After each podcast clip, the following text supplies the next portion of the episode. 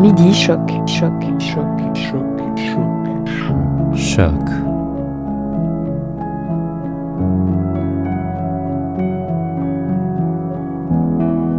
Avec Anne Lonto, avec Anne Lonto, avec Anne Lonto. Bonjour chers auditeurs.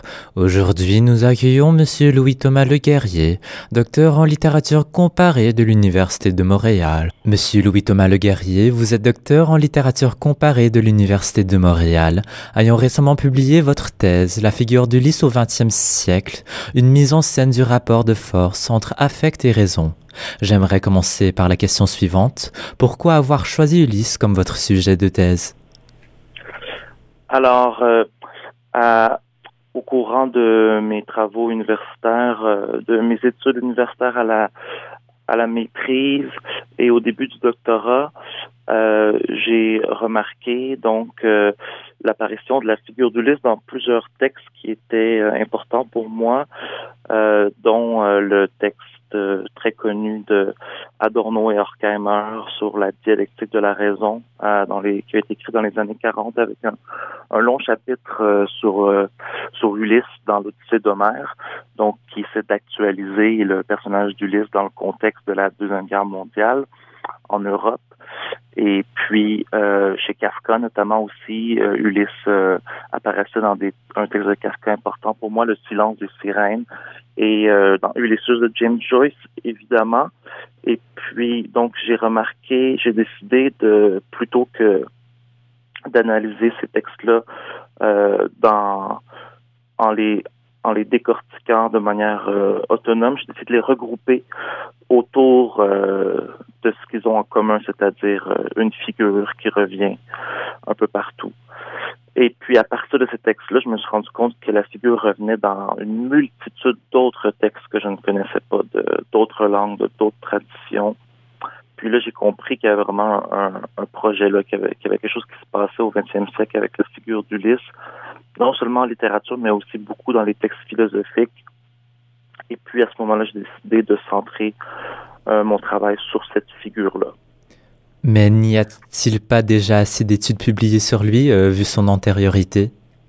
Alors oui, il y a beaucoup d'études publiées euh, sur la figure d'Ulysse à travers le temps, donc à partir de l'Odyssée, donc euh, en, passant par par les latins, par par Dante évidemment, donc et, et, bien d'autres. Mais au 20e siècle, il y a vraiment quelque chose. le 20e siècle est mentionné dans les études qui font l'histoire de la figure d'Ulysse, mais le 20e siècle est, est jamais mentionné comme euh, exceptionnel dans l'histoire de la figure d'Ulysse. C'est-à-dire que il y a vraiment euh, ce qui se passe au 20e siècle, ça se passait pas au 19e siècle, par exemple. Euh, Ulysse, tout d'un coup, devient vraiment une figure euh, majeure, vraiment omniprésente. Puis, mon hypothèse, c'est que ça concerne quelque chose du 20e siècle. Donc, qui fait que c'est au 20e siècle et pas à un autre moment. Euh, et donc, c'est ce que j'essaie de montrer. Ça concerne, euh, ça concerne un peu la tension dans la culture européenne à ce moment-là, notamment entre entre euh, le l'origine, le, notamment l'origine grecque de la culture européenne, donc qui est très très liée à Ulysse, puis donc le, caractère trouble de cette origine-là, le fait qu'Ulysse euh, est un, comme euh, je vais vous l'expliquer, j'espère aujourd'hui, est un est un grec euh, un peu étrange, qui est pas tout à fait en paix avec sa tradition, qui est un peu à côté de la tradition. Et puis au XXe siècle, c'est la remise en question constante de la tradition, notamment en littérature, qui fait que Ulysse trouve une place unique qui qu'il n'avait pas dans les à d'autres époques. Et puis donc, euh, une étude comme ça qui singularise la et qui montre que la figure de l'Église est beaucoup plus présente au XXe siècle qu'à d'autres époques, c'est ce qui faisait, je pense, l'originalité de mon projet. Mais donc, pour vous, c'est le XXe siècle qui est le plus important?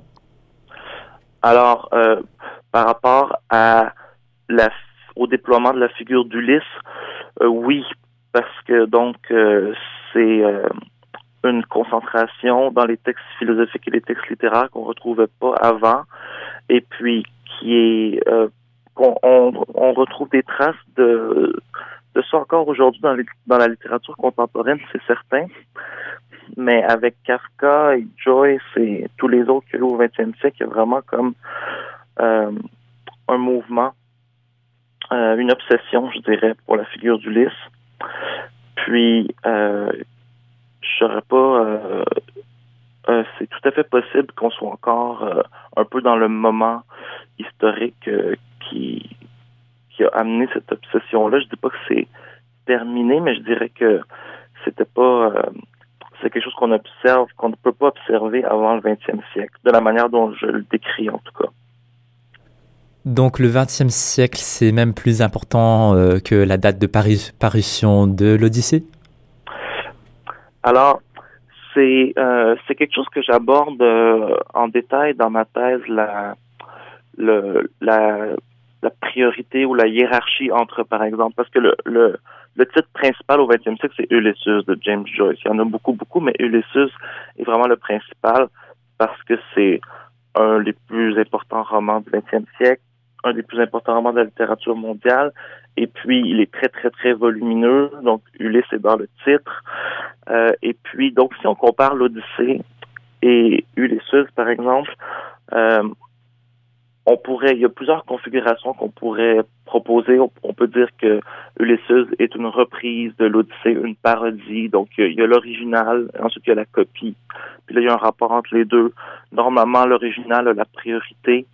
Euh, mais donc, ce que j'essaie de développer euh, dans ma thèse, c'est que euh, la notion de, de figure, ce que j'appelle une figure, donc la figure d'Ulysse, une figure littéraire, une figure esthétique, ça, ça véhicule une certaine forme de temporalité qui est pas la même que la temporalité linéaire du, du progrès, euh, donc euh, telle qu'on la connaît dans euh, dans la pensée euh, dans la pensée euh, donc ordinaire donc ou scientifique.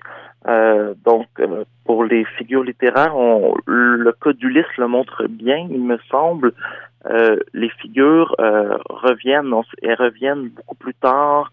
Elles sont pas épuisées par le temps. On est au 20e siècle, on est supposé vouloir, on remet en question toutes les traditions, tous les écrivains au 20e siècle euh, remettre en question les traditions, veulent euh, faire table rase de, de plein de choses, mais ils se retournent quand même vers une figure très, très ancienne qui est la figure d'Ulysse. Donc, il y a comme quelque chose qui suit pas la chronologie ou le, la progression linéaire du temps dans les figures littéraires. Euh, la figure d'Ulysse le montre bien.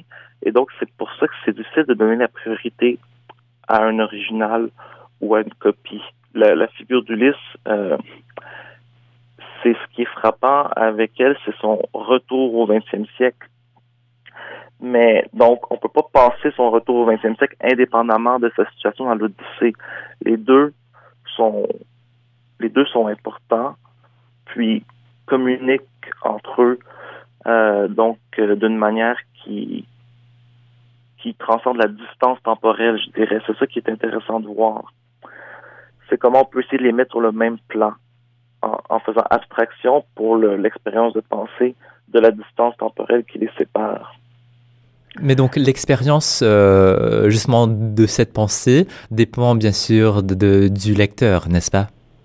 Oui, alors euh, ce que ça met en scène, euh, le retour de la figure d'Ulysse au XXe siècle, c'est le fait que quand on reçoit des figures du passé, de la tradition, donc le, et on les lit, on est affecté par elles, ça, ça, ça, ça, s'ajoute à leur histoire, ça les, fait vivre, ça les fait revivre.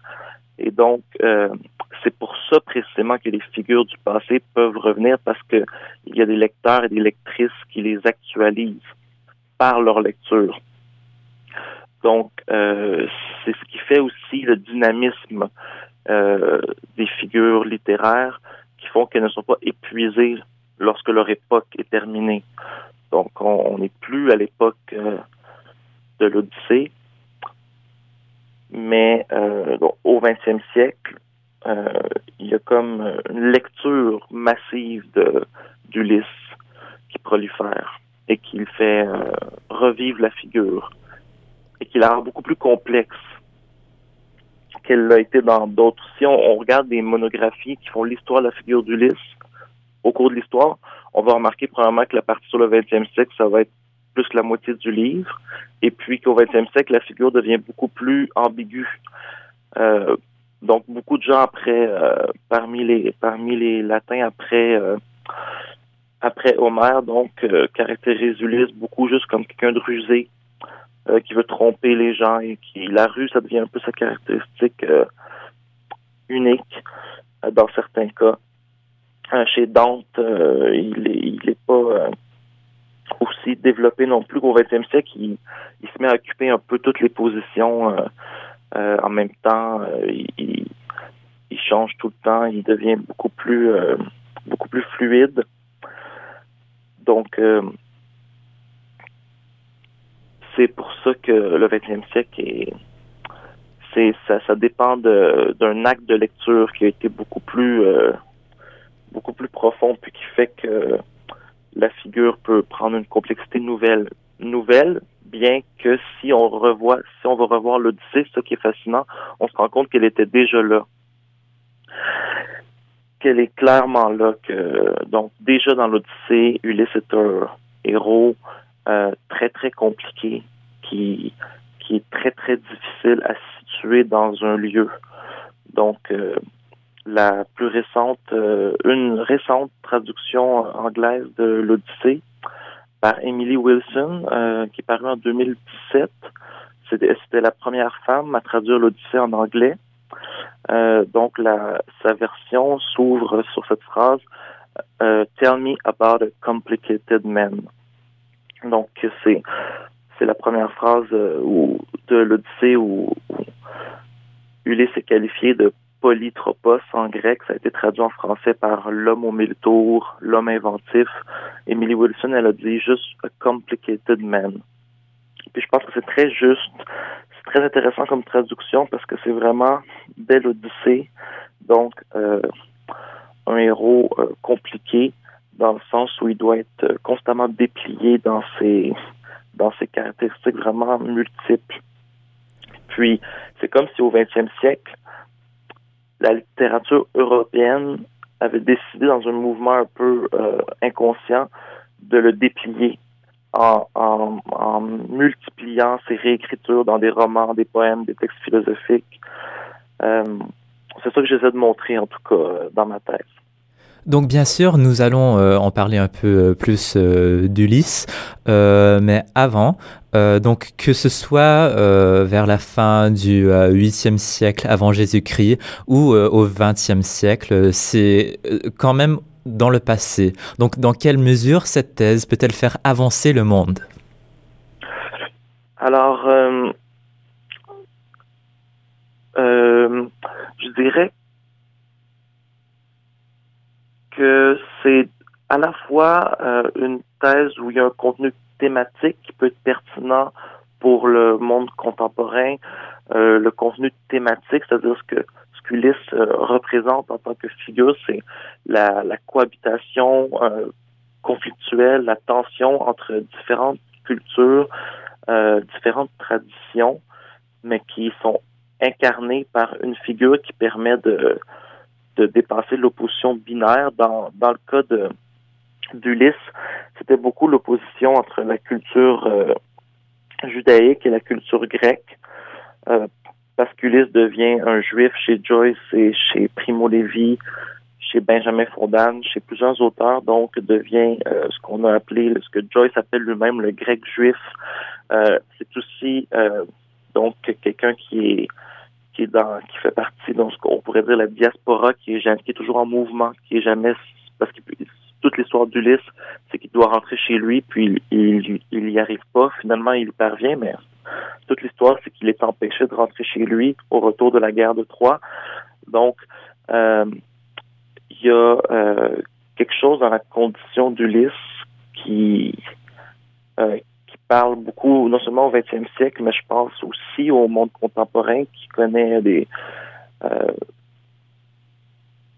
pour donc pour les pour nos contemporains, donc la situation d'être empêché de rentrer chez soi à cause de la guerre, c'est quelque chose qui est de plus en plus répandu. Puis ça, c'est le côté plus thématique donc le côté euh, socio-politique ou historique.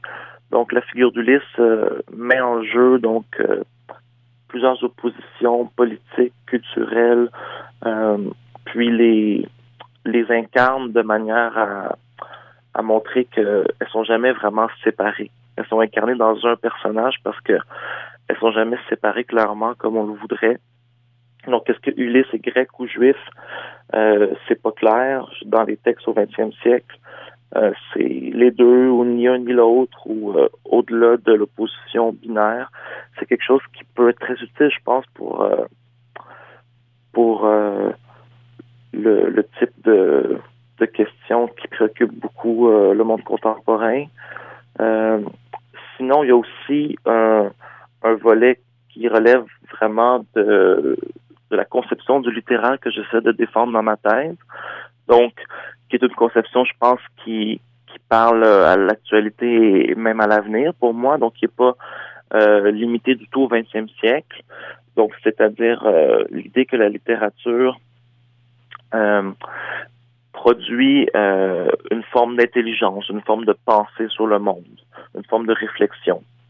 Que la littérature n'est pas juste simplement décorative, qu'elle est une forme de pensée, euh, mais qui fonctionne autrement que la pensée scientifique ou que la pensée, euh, la communication ordinaire, donc qui fonctionne à travers des figures. Donc la figure d'Ulysse, c'est un exemple, euh, c'est une figure exemplaire donc de ce qu'est une figure littéraire, c'est-à-dire la manière dont la littérature permet de, de penser le monde à travers euh, des figures, donc par l'incarnation euh, du savoir plutôt que l'exposé du savoir, donc l'exposé idéologique ou doctrinal. Donc l'exposition du savoir par la littérature se fait à travers des figures vivantes, comme comme Ulysse.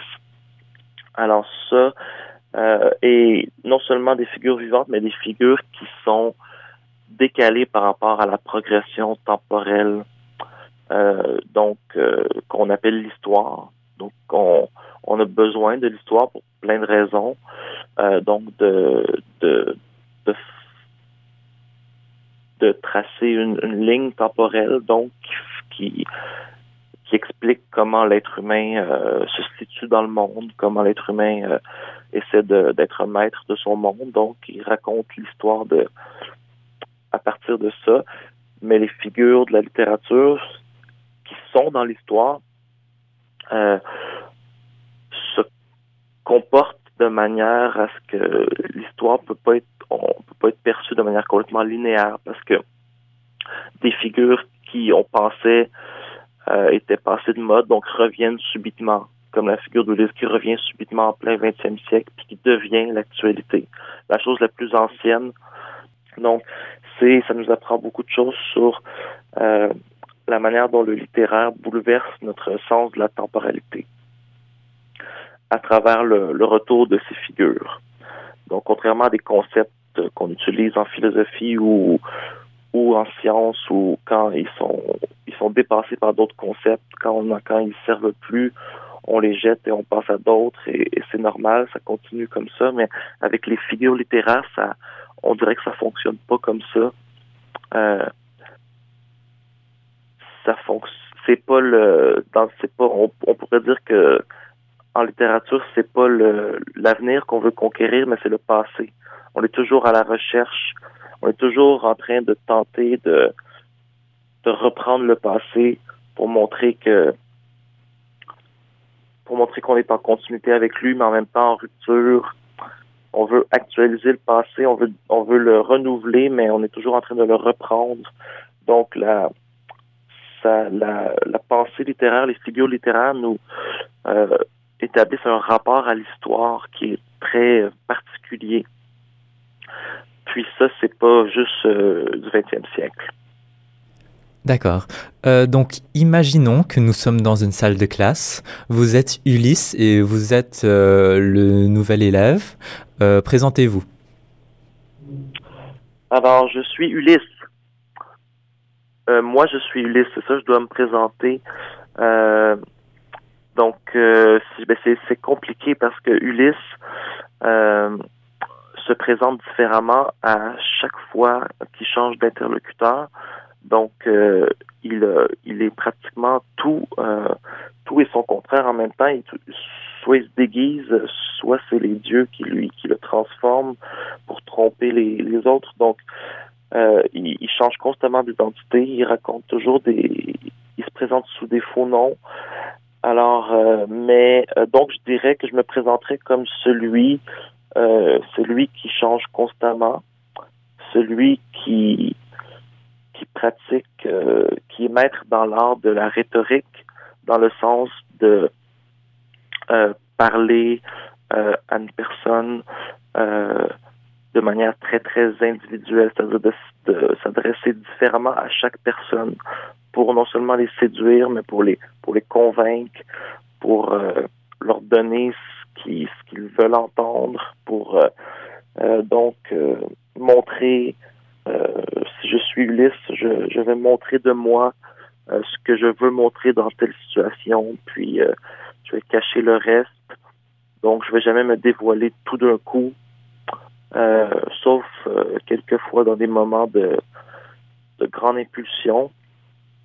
Euh, donc, je suis, euh, contrairement à beaucoup de héros grecs et de philosophes grecs comme Socrate ou comme de héros grecs comme Achille qui sont très idéalistes puis qui vivent dans ils vivent dans euh, sous un idéal très rigide puis qui ils sont prêts à tout sacrifier pour cet idéal-là. Ulysse, lui, donc moi, je suis euh, beaucoup plus attaché à la vie quotidienne et à l'expérience sensible. Donc, euh, euh, j'ai, euh, je, je vis, je vis pas dans l'idéal, je vis dans, le, dans les, petits bonheurs de l'expérience sensible. Donc, quand euh, je suis prisonnier de, l'île de Calypso, donc euh, une déesse euh, très séduisante qui m'offre l'immortalité si je demeure avec elle. Je refuse l'immortalité qu'elle m'offre et je la supplie de me laisser partir pour rentrer chez moi parce que je, je préfère euh, retrouver ma femme, Pénélope. Et Calypso, à juste titre, me fait remarquer que ma femme va mourir, elle va vieillir, euh, tandis que elle va toujours demeurer, demeurer jeune et immortelle et qu'avec elle, moi aussi, je pourrais être immortel. Et je lui réponds que je préfère le, la, le bonheur sensible et éphémère que l'immortalité, euh, donc euh, qui échappe à, à l'expérience sensible. Donc, euh, c'est vraiment euh, ce qui me distingue beaucoup des autres héros grecs euh, et ce qui me distingue beaucoup aussi de, euh, des philosophes grecs qui se méfient de l'expérience sensible, qui se méfient de l'expérience des sens en général. Euh, tandis qu'Ulysse, lui, euh, est un spécialiste de l'expérience sensible. Et puis, euh, il est aussi, je suis aussi donc euh, un conteur. C'est moi qui raconte mes, mes histoires, mes aventures pendant plusieurs plusieurs champs de l'Odyssée. C'est moi qui raconte à, des étrangers mes aventures pour les pour les toucher, pour les émouvoir. Euh, donc, euh, je suis donc euh, je suis profondément littéraire. J'adore raconter des histoires. Mes histoires touchent les gens et mes histoires sont une, une arme redoutable. Donc, et je suis euh, aussi capable d'utiliser la force. Je suis un héros aussi de la force, mais euh, ma parole est toujours très très importante. Euh, donc, même dans les dans les combats, je suis très très rationnel. Je suis plus intelligent et plus rationnel que les autres héros grecs qui m'entourent. Mais je suis à la fois extrêmement impulsif. Donc, dans un épisode célèbre euh, où je suis prisonnier avec mes compagnons de la grotte euh, cyclope, euh, je, j'élabore une ruse vraiment très bien pensée pour crever l'œil du cyclope et réussir à m'enfuir de la grotte avec mes compagnons. Donc, après avoir accompli cette ruse grâce à mon intelligence, euh, particulièrement acérée, euh, donc au moment de partir, lorsque le, on, on est sur le point de, de quitter l'île du Cyclope, euh, je ne peux pas m'empêcher de crier mon nom au Cyclope, de dire euh, je suis Ulysse. Euh, donc, et le par pure par pure impulsion par pur débordement d'orgueil. Et mes compagnons m'ont averti de pas le faire, mais je le fais quand même. Je crie au cyclope que c'est Ulysse qui t'a aveuglé. Et puis le, le Poséidon, qui, se trouve être le père de ce cyclope-là, va me, me, punir sévèrement pour ça, parce que j'ai dévoilé mon nom. Puis ça va retarder mon retour euh, euh, à Ithac de plusieurs années. Donc c'est un bon exemple de comment euh, je je mets moi-même des obstacles sur ma route par mon impulsivité. Je suis vraiment parmi les plus intelligents, mais en même temps, je suis parmi les plus, les plus impulsifs. Et je suis à la merci de mes affects à plusieurs moments, en même temps que je suis parfaitement en contrôle de la situation à cause de mon intelligence.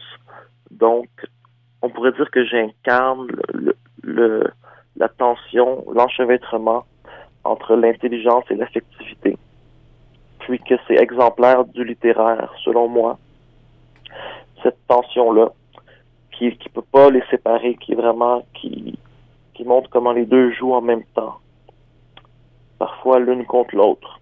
Toujours un, aussi, un autre épisode qui montre bien cette euh, tension-là, c'est l'épisode des sirènes, où euh, passant euh, en bateau proche de l'île des sirènes, on m'a averti qu'il fallait que le chant des sirènes était très dangereux, que quiconque entend le chant des sirènes ne pourra pas résister à se jeter à la mer pour aller les rejoindre et va y mourir, comme c'est arrivé à, plusieurs marins qui se sont fait ensorceler par le chant des sirènes.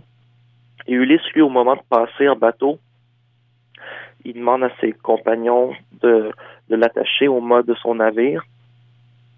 Et il leur bouche les oreilles avec la cire pour pas qu'ils entendent les sirènes. Mais lui écoute le chant des sirènes, mais peut pas se jeter à l'eau pour aller les rejoindre parce qu'il s'est fait attacher au mât.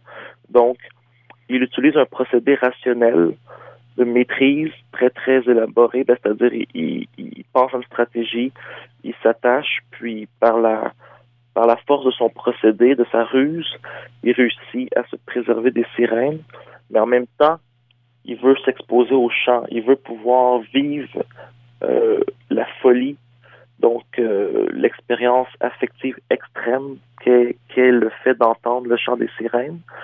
Puis en même temps, sa technique rationnelle l'empêche de, de, se lancer dans l'eau. Donc il est vraiment dans les deux moments. Il est en train de... Il est fou de jouissance. Le, chant des sirènes le rend complètement fou, mais la corde de la technique le retient. Donc, euh, il s'attache, euh, il, se lance dans l'affectivité pure tout en restant attaché au monde de la raison pour le, pour le mettre en, image. Et d'où vient-il? Comment est-il venu à se figurer dans l'esprit homérique? Alors d'où vient-il? C'est euh, une bonne question. Euh, je je c'est pas une question euh, à, laquelle je peux répondre euh, simplement comme ça. J'aurais il me manquerait beaucoup beaucoup d'éléments de, de, philologie pour bien vous répondre. Sauf que euh, ce que ce que je sais, c'est que déjà dans l'Odyssée, il, il avait un statut assez particulier. C'était pas c'était un héros très très bizarre, beaucoup plus individualiste que les autres héros, beaucoup plus attaché à la vie quotidienne. Et aussi, donc au XXe siècle, une étude qui est sortie de euh, Victor Bérard, donc euh, au début du XXe siècle, qui essayait de montrer que quand on étudie la, les descriptions géographiques dans l'Odyssée, on peut constater que euh, c'était c'était c'est peut-être pas si clair que ça qu'Ulysse était grec, peut-être qu'il était sémite, donc ça vient euh, ça vient aussi appuyer la, la, thèse selon laquelle au XXe siècle il devient un, grec juif dans la littérature. Mais donc euh, d'où vient-il? C'est vraiment pas clair, mais c'est un personnage qui qui se veut dans la marge dès, l'Odyssée, c'est clair, qui est très très marginal, qui est qui est toujours entre deux, puis juste le fait qu'il soit qu'il soit perdu en mer, puis qu'il soit jamais chez lui, dans le contexte grec, c'est extrêmement bizarre, parce que les Grecs, c'est c'est le peuple de l'enracinement, de l'hospitalité, de donc il faut surtout un grec qui n'est pas chez soi, c'est vraiment un grec qui est qui est à côté de sa propre condition de grec. Euh, donc il vient de d'un il vient d'un problème. Je dirais qu'il vient d'un problème. Il vient d'une zone trouble. Mais est-ce que Ulysse euh, n'est pas un personnage de fiction? Euh, L'Odyssée n'est-elle pas un mythe? Alors, c'est très très compliqué le, statut euh, de l'Odyssée. Est-ce que c'est un, récit? Est-ce que c'est une fiction? Est-ce que c'est un mythe? Est-ce que c'est donc, est-ce qu'il y a un auteur? Est-ce qu'il y a plusieurs auteurs? Est-ce que Homer a vraiment existé comme un auteur unique? C'est vraiment clair, puis c'est pas vraiment cette question-là que que j'aborde dans ma thèse au sens où c'est vraiment la figure, Ulysse en tant que figure, telle qu'elle apparaît au XXe siècle, donc dans tellement de textes différents, dans, dans des poèmes, dans des romans, dans des textes philosophiques, puis le genre de texte euh, a pas tant d'importance par rapport à ce que la figure vient jouer comme rôle à chaque fois. C'est c'est euh, c'est pas quelque chose qui que ça soit euh, c'est pour ça aussi que ça ça rend la question de l'original et de la copie un peu insoluble, puis presque superflu parce que l'Odyssée, c'est pas quelque chose, c'est quelque chose qui existe par le renouvellement des traductions, l'assemblage des chants entre eux, ça vient d'une tradition orale, donc il n'y a pas de version première de l'Odyssée qui est la vraie, à partir de laquelle il y aurait des copies, des modifications. Ça toujours été un processus en mouvement. Il n'y a pas d'origine fixe. Euh, donc, donc c'est vraiment puis dans la littérature mondiale, c'est vraiment un des cas où c'est le plus comme ça. L'Odyssée, c'est peut-être le, le s'il y en a un qu'on peut dire qu'il n'y a pas d'origine fixe puis que c'est un processus en mouvement, c'est ça. L'autre exemple, ce serait la Bible, évidemment.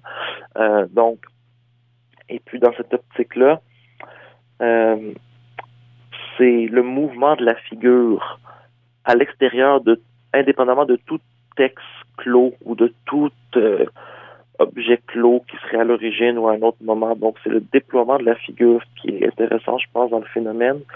Peu importe le peu importe les moments où la figure s'arrête, puis là on dit bon ben là ça c'est un roman, c'est Joyce, l'autre c'est un poème de tel auteur. Mais moi ce qui m'intéresse c'est plus le déploiement de la figure à travers tous ces genres-là. Puis qui montre que euh, que les genres euh, c'est un peu euh, secondaire par rapport à, la, puissance d'évocation des figures. Et quelles seraient euh, les différences interprétatives entre un lecteur athénien de la fin du 8e siècle avant Jésus, un lecteur du 20e siècle et un lecteur d'aujourd'hui qui lit l'Odyssée? Mais alors, d'abord la médiation de la traduction. Donc, les traductions donc euh, sont, sont enchevêtrés dans l'histoire et puis répondent à certaines dynamiques historiques. Alors, on, on lit, on est déjà, le texte est déjà plus proche de notre de notre euh, parce qu'on lit toujours dans une, on lit souvent dans une traduction relativement récente, pas nécessairement, mais c'est souvent le cas. Et puis, euh, donc, il y a tout ce que que Gadamer appelle l'horizon d'attente. Donc, euh, quand on lit aujourd'hui, on lit avec notre horizon d'attente et ça modifie complètement la manière dont on peut le recevoir. Donc, euh, on ne peut pas le recevoir de la même manière. Euh, donc, à l'Antiquité, c'est certain. Euh, sauf que ce que je dirais, c'est qu'aujourd'hui, on serait surpris euh, de voir à quel point, si on lit une traduction récente, surtout comme celle d'Emily Wilson que j'ai mentionnée, euh, on, serait surpris de voir à quel point euh, ça, ça proche de nous euh, malgré malgré que c'est séparé temporellement. Les, questions qui sont abordées donc si on lit les, premières lignes de l'Odyssée donc la, question de donc d'un personnage compliqué, difficile à saisir, à identifier, un personnage fluide, un personnage qui est qui est un réfugié, qui est perdu en mer, qui a euh, qui a souffert dans l'exil. Donc c'est euh, il y, a, y a beaucoup beaucoup de, de thèmes puis de figures dans l'Odyssée qui qui fonctionnent étrangement avec notre horizon d'attente contemporain, j'ai l'impression. Mais c'est sûr que c'est ça peut pas être la même réception que à l'Antiquité, mais c'est le changement dans les réceptions, c'est ce qui fait un peu le, le moteur de la, de la tradition littéraire, puis ce qui fait que c'est ce qui fait que la littérature euh, c'est ce qui fait le rapport spécifique euh, très bizarre de la littérature à l'histoire. Donc, quelles sont les isotopies euh, les plus, les plus marquantes dans l'Odyssée euh, Quels sont les thèmes les plus importants à considérer dans l'œuvre homérique? Alors, euh, dans l'Odyssée, donc c'est le thème donc de des contre-coups des, des grandes guerres. Premièrement, c'est certain. Donc, et là, je dis grande guerre, on pourrait pratiquement dire un génocide. Donc, c'est l'Odyssée dans le dans le c'est pas au début du livre, mais dans le dans la temporalité de l'Iliade et l'Odyssée, donc euh, l'Odyssée qui met en scène le retour d'Ulysse après que les Grecs aient gagné la guerre de Troie. Et donc, grâce à Ulysse, justement, qui est celui qui invente le stratagème du cheval de Troie, qui permet euh, aux Grecs de remporter la guerre. Mais, mais donc, il faut rappeler que les Grecs euh, détruisent et brûlent euh, Troie euh, en entier et, et tue presque tout le monde. Donc, c'est vraiment après une guerre qui est pratiquement un génocide. Donc, euh, on met en scène un guerrier qui veut rentrer chez lui, puis qui en est empêché, euh, puis euh, on met en scène un peu euh, la colère des dieux contre tous les abus qui ont été posés euh, pendant la guerre. Donc, on met en scène un, on met en scène un, un monde euh, donc d'après une guerre vraiment euh, dévastatrice. Et puis, on met en scène l'exil, euh, l'errance, euh, la diaspora, le fait d'être, de dire je suis grec, je représente les Grecs, mais je ne suis pas sur ma terre, je suis un grec en exil. Euh, donc le thème de l'hospitalité, donc de comment Ulysse le réfugié est accueilli euh, sur différentes terres d'accueil, qu'il l'accueille, qu'il accueille plus ou moins bien, des fois très bien, des fois très mal. Donc le thème de l'hospitalité est extrêmement important dans l'Odyssée. Euh, le thème de le thème de du comment dire de de la capacité de raconter, de la puissance du récit, je dirais. Donc, euh, euh, Ulysse euh, utilise le récit euh, comme une arme, comme euh, une, une, seconde nature presque, pas juste comme une arme, comme une, une manière d'exister, une manière d'avancer dans le monde. Puis, euh, donc, la, comme j'ai mentionné rapidement tantôt, la première partie, euh, les premiers chants, c'est donc euh, le narrateur, on pourrait dire, qui, qui parle aux muses et qui, qui chante, euh, et en, à partir en plein milieu, donc un, le Ulysse c'est Ulysse qui prend lui-même la parole et qui commence à chanter lui-même ses aventures. Donc, il y a comme un passage entre le, personnage prend le micro au narrateur pour utiliser une expression anachronique. Donc, le, le, personnage remplace le narrateur à un moment donné, qui se met à raconter lui-même. Donc, ça, c'est quand même un procédé très frappant. donc, et puis ça ça fait que il faut il faut voir qu'un des thèmes de l'Odyssée aussi c'est euh, la, la, puissance du récit. Donc euh, qu'est-ce que c'est raconter? Et comment ça peut euh, être décisif de bien raconter une histoire au bon moment?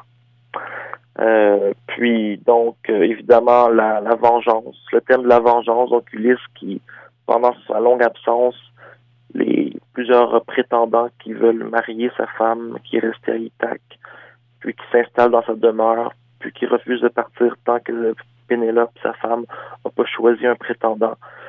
Puis elle refuse de choisir, donc les prétendants restent là. Puis quand Ulysse revient, euh, il, euh, il euh, lui et son fils Télémaque, donc, se vengent en massacrant les prétendants jusqu'au dernier. Donc, c'est ce qui clôt l'Odyssée. Donc, c'est une scène très violente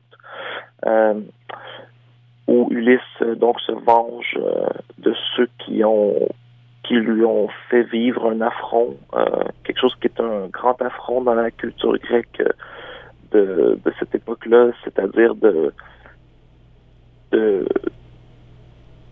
de saccager son, son chez-soi. Donc, oui, donc oui, il y, a, une vengeance, mais vous avez aussi mentionné euh, une famille et euh, la loyauté dans, cette dépiction, n'est-ce pas? Oui, donc euh, c'est il, veut retrouver sa famille, donc Pénélope, sa femme Pénélope, son fils Télémaque. donc et, eux l'attendent, ne cessent jamais de l'attendre. Et puis il les retrouve finalement. Puis donc, il, et puis il punit, c'est très important, qu'il punit de mort euh, les gens qui, qui ont abusé de son hospitalité pendant qu'il n'était pas là. Donc, ce sont donc l'appropriation du lieu, recevoir des gens chez soi, être loin de chez soi, être en exil, c'est évidemment c'est des thèmes qui reviennent, euh, qui sont au cœur de l'Odyssée vraiment. Mais donc vous, vous êtes euh, concentré beaucoup plus sur euh, ben, justement Ulysse que euh, sur ben, cette autre partie, donc sa famille qui l'attendait. Oui, en effet. Par exemple, Pénélope, il y aurait, il y a des études, il y a Claude Cahin qui a, fait un, chapitre très intéressant sur Pénélope au XXe siècle. Il y a, il y a, beaucoup, il y a eu un roman aussi quand, dans les, assez récemment de Margaret Atwood sur Pénélope. Euh, et donc, il y aurait beaucoup de choses à faire sur Pénélope. Télémac, il y en a eu quand même un peu, je pense. Euh, puis moi, je me suis beaucoup plus concentré sur Ulysse parce que c'était Ulysse au 20e siècle vraiment qui revenait. Euh, puis c'est évidemment le cœur de l'Odyssée aussi.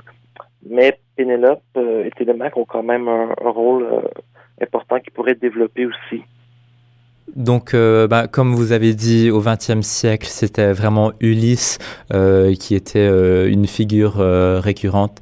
mais donc, en, regardant à ce siècle-ci, où on parle beaucoup de ce pouvoir des femmes, est-ce que Pénélope serait vraiment plus la figure de ce siècle? Alors, Pénélope pourrait certainement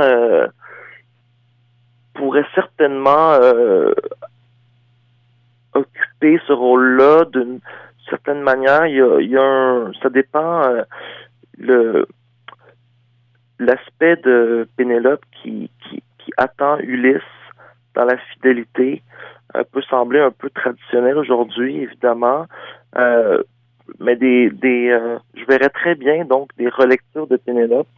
Donc, qui vise à la rendre plus subversive, pour ainsi dire, quoique elle l'est déjà, donc quand même, elle est, elle est quand même, euh, Pénélope est, un, est un assez bon euh, complément d'Ulysse, je dirais, dans l'Odyssée. Elle est très, très euh, ulysséenne, où c'est-à-dire qu'elle est très rusée. Elle, elle a des caractéristiques qu'on associe beaucoup à Ulysse, mais que Pénélope a aussi, et puis c'est montré clairement dans l'Odyssée, comme par exemple la ruse. Donc elle est très très rusée, puis elle réussit euh, à tromper les prétendants assez longtemps pour repousser le mariage qu'elle veut pas faire.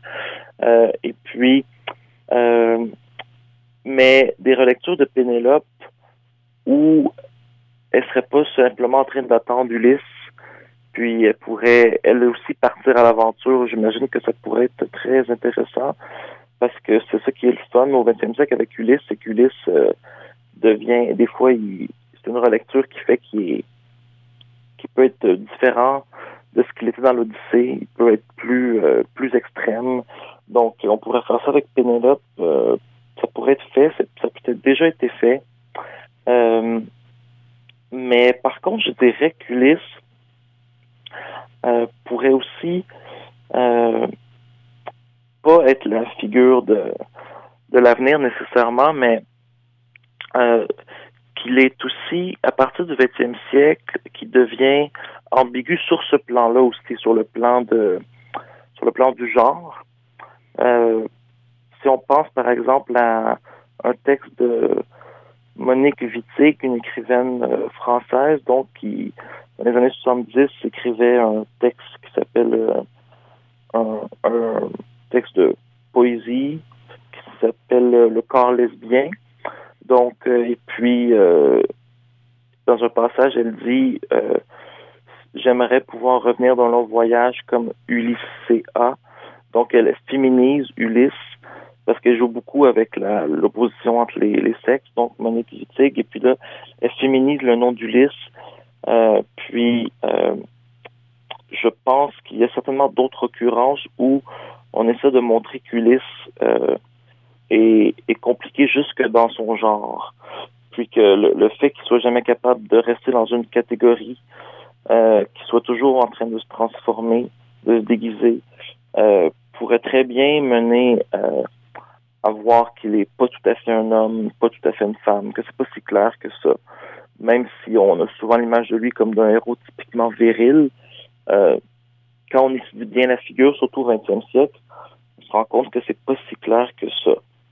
Puis, euh, donc dans ce sens-là, ça peut être très contemporain aussi, mais pas nécessairement sous la forme d'Ulysse, mais surtout sous la forme de de la fluidité des figures littéraires, ce que j'appelle la fluidité des figures littéraires, qui veut dire que euh, les figures littéraires ont tendance à résister à la binarité, y compris la binarité du genre.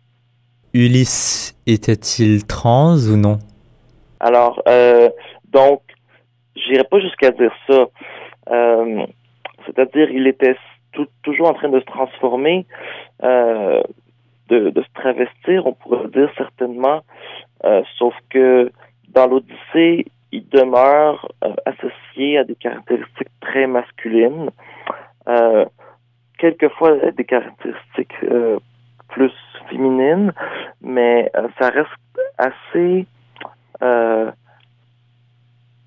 reste quand même fondamentalement binaire si on reste dans l'Odyssée. Si on sort du cadre de l'Odyssée, euh, chez, chez Monique Wittig, on pourrait peut-être, euh, je sais pas si on pourrait dire trans, mais on pourrait dire au moins lesbienne. Donc, on peut dire que au moins chez une, au moins chez Monique Wittig, Ulysse est devenue momentanément lesbienne parce que Monique Wittig veut, euh, c'est ça son truc, elle veut universaliser le point de vue lesbien, ce qu'elle appelle le point de vue lesbien. Donc, donc elle va chercher des figures de la tradition, de la grande tradition, puis elle les subvertit. Mais trans, je sais pas, mais ça pourrait tout à fait se, se faire, selon moi. Mais donc pour vous, quand vous avez justement parlé euh, de Pénélope, euh, pour vous, Pénélope est euh, intrinsèquement associée à, à Ulysse. Pénélope appartient vraiment à Ulysse. Ben, C'est-à-dire que l'un et l'autre se renvoient des caractéristiques, sont un peu le miroir l'un de l'autre. C'est sûr qu'elle lui appartient dans le sens qu'elle est sa femme et que la femme appartient au mari dans l'institution du mariage. Euh, mais euh, ce que je voulais dire, ça c'est plus socialement, mais ce que je voulais dire, c'est que le, le, le, narrateur aussi en parle comme fait qu'ils se reflètent l'un l'autre comme dans une des scènes, la scène des retrouvailles quand quand Pénélope reconnaît Ulysse. parce qu'Ulysse, quand il revient à Ithaque, au début, il se déguise en mendiant, puis ça prend un bout avant que Pénélope le reconnaisse finalement. Puis, quand elle le reconnaît, euh, donc, euh, ils s'embrassent pour la première fois depuis, depuis tant d'années. Et puis, le narrateur euh, parle de Pénélope comme d'une naufragée qui a enfin retrouvé la terre ferme. Donc, les rôles s'échangent. Comme bien que Pénélope n'ait pas bougé, le narrateur compare qu'elle a vécu à un exil. Donc, euh, puis donc c'est finalement c'est elle qui revient au bercail, même s'il n'est pas parti. Donc c'est puis elle est très rusée, elle est très intelligente, donc elle euh, elle est un peu un autre Ulysse ou Ulysse est un autre Pénélope. On peut dire que c'est c'est sûr qu'on pourrait dire que ça part d'Ulysse, mais tout dépend de la manière dont on le lit. Puis chez Joyce, donc euh, dans Ulysses, Molly Bloom, qui est un peu l'équivalent de Pénélope, qui est la la femme de de Léopold Bloom, qui est le, Ulysse de Joyce. Donc, c'est elle qui clôt euh, le livre. Donc, le, le dernier euh, chapitre de Ulysses, c'est le monologue de Molly Bloom. C'est juste euh, Molly Bloom qui s'exprime, puis c'est un très long monologue. Donc, toute la dernière partie d'Ulysses est consacrée à la voix de, de Pénélope, on pourrait dire, qui devient justement infidèle. Donc, Pénélope qui a attendu Ulysse fidèlement pendant tout l'Odyssée. Donc, dans Ulysses, euh, elle devient infidèle, puis, euh, puis son, son mari le sait. Puis euh, ça finit un peu comme ça. Ulysses de Joyce. Donc c'est la relation de Pénélope puis Ulysse, elle est compliquée déjà dans l'Odyssée, puis en plus elle se transforme à travers les relectures d'Ulysse au XXe siècle. Et revenons euh, à ces thèmes euh, que vous avez évoqués. Euh, vous avez parlé à la fois d'une errance et d'une rentrée, d'un retour. Euh, pourtant, si on pense à un retour, nous avons normalement un objectif, euh, bien sûr, un, un, lieu précis où euh, on veut aller. Mais sinon, si on pense à l'errance, c'est vraiment de se promener sans but précis, n'est-ce pas? Donc, comment est-ce oui. que les deux peuvent être le thème d'un seul personnage? Alors, c'est ce qui fait vraiment une grande partie de la richesse de la figure, euh, c'est que euh, puis c'est ce qui est comme j'utiliserais le mot dévoilé. Je dirais que c'est dévoilé au 20e siècle à travers certains textes qui lisent la figure d'Ulysse dans ce sens-là. Donc c'est une figure de l'enracinement. Donc il y a une destination. Elle est connue dès le départ, c'est Ithaque. C'est le retour à Ithaque, le retour à la terre. Donc euh, à l'enracinement. Donc ça, c'est très grec, euh, mais en même temps, c'est un retour qui est constamment repoussé, puis repoussé pas seulement involontairement, donc repoussé par des choses qu'Ulysse met lui-même en place de manière accidentelle, on pourrait dire, mais de manière tellement systématique que ça a donné lieu, par exemple, Ernst Bloch a écrit un texte euh, au XXe siècle qui, euh, qui s'intitule euh, Ulysse.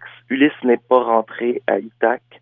Donc, c'est-à-dire l'idée que, que Ulysse finalement voulait pas retourner, puis que c'est lui-même qui, qui s'arrangeait pour rallonger son voyage, un voyage au cours duquel il fait des rencontres intéressantes, donc il y a des, il y a des, il y a des relations avec des femmes, il y a des, aventures euh, passionnantes.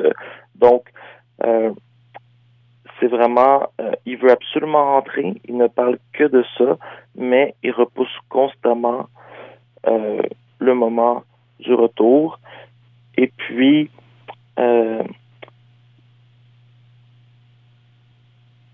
constamment des identités nouvelles.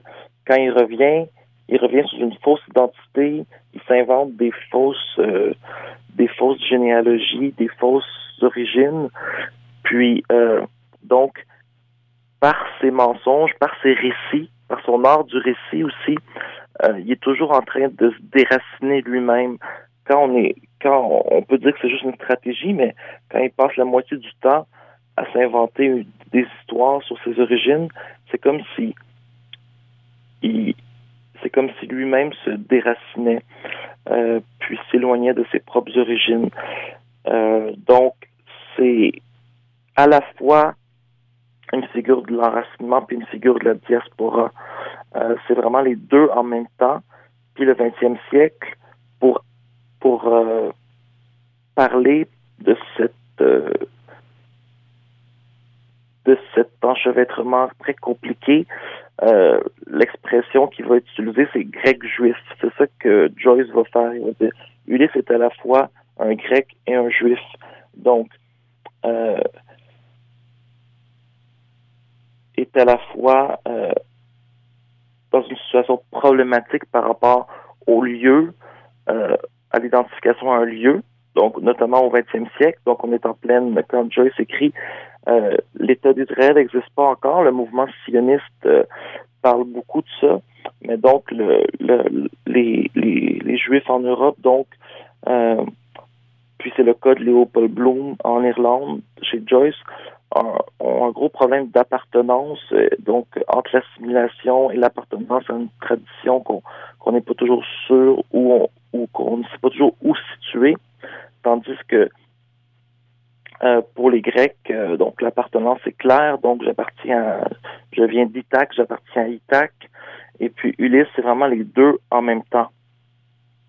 Euh, donc le grec juif, c'est une manière de figurer ça par une image, c'est une manière de mettre en image le fait qu'il est à la fois une figure du retour et une figure de l'errance. Donc je suis pas sûr de pouvoir dire comment c'est possible, mais ce que je sais, c'est que c'est vraiment cette tension-là entre le retour et l'errance qui fait la richesse de la figure. A-t-il un trouble dissociatif euh, de l'identité? Parce que euh, par la manière euh, dont vous décrivez cet Ulysse, il est à la fois sa femme et lui-même, il est à la fois nostalgique et il crée des problèmes pour, ben, pour ne pas retourner chez soi. Et en, en plus, oh, oh. avec Joyce, il est grec et, et il est juif. Ça semble vraiment comme il a vraiment deux identités et qu'il a un trouble dissociatif de l'identité. Alors, ben, peut-être qu'un psychologue pourrait dire ça, un psychiatre pourrait dire ça, peut-être.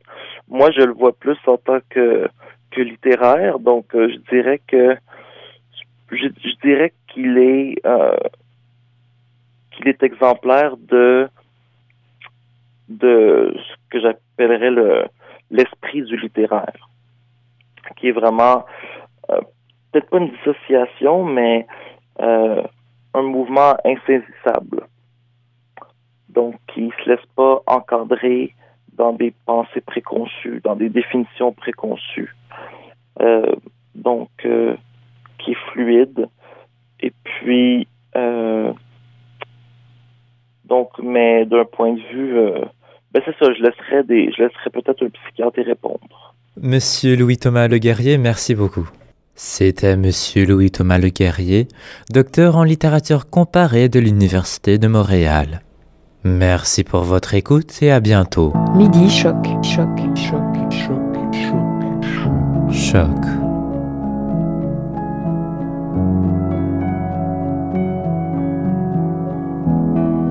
Avec Anne Lonto. Avec Anne Lonto. Avec Anne Lonto.